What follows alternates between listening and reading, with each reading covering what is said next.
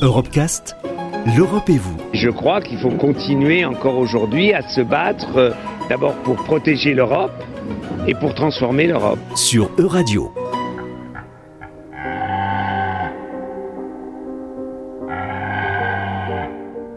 Le centre de sauvegarde de la faune sauvage des pays de Savoie soigne et rééduque des animaux sauvages en détresse. Le but à terme est de les relâcher dans leur milieu naturel. Les origines de ces blessures sont diverses, généralement liées à la présence humaine dans la région.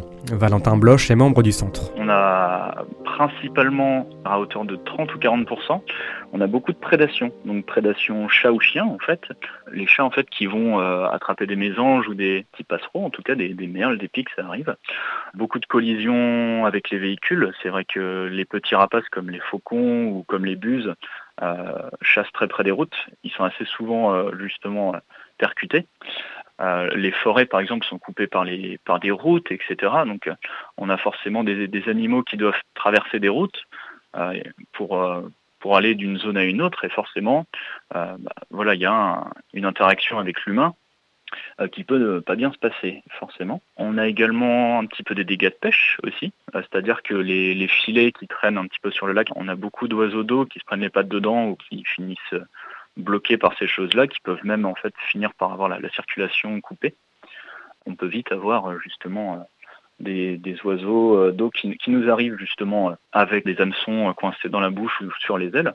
On a également donc le ramassage des jeunes oiseaux.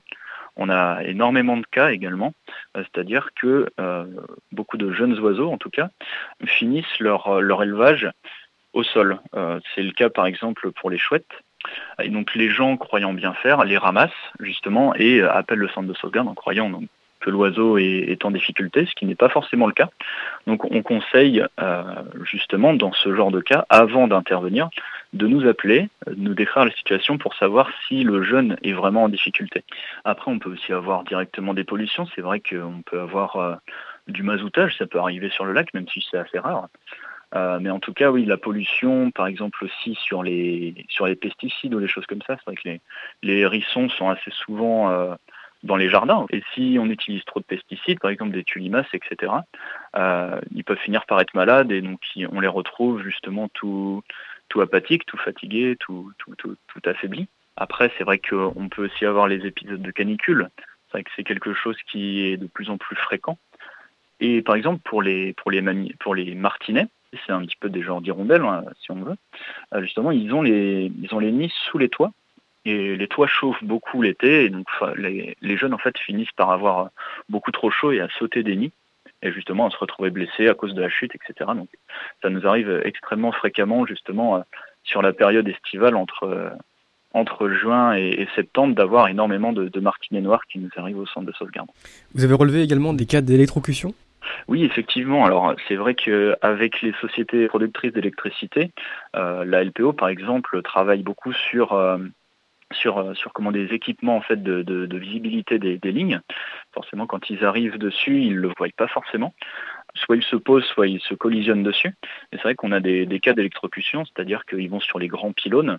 Forcément, bah, contact entre deux fils, l'oiseau peut justement avoir une grande électrocution. Ce sont des cas qui ne sont pas rares. Pourquoi l'Europe a-t-elle besoin d'espace pour euh, la vie sauvage? Alors justement, on parle des, services écosystémiques. Par exemple, le renard, qui est euh, une espèce qui a été longtemps chassée à cause de la rage, etc., qui a vraiment une très mauvaise image, rend beaucoup de, services justement. Il peut contrôler beaucoup les populations de mulots, par exemple, qui font beaucoup de dégâts dans les, dans les cultures, justement. C'est aussi prouvé qu'il réduit euh, les risques de la maladie de Lyme avec l'éthique. Ah, donc voilà, donc, la protection de la faune sauvage est clairement importante. Retrouvez l'intégralité des Europecast sur euradio.fr.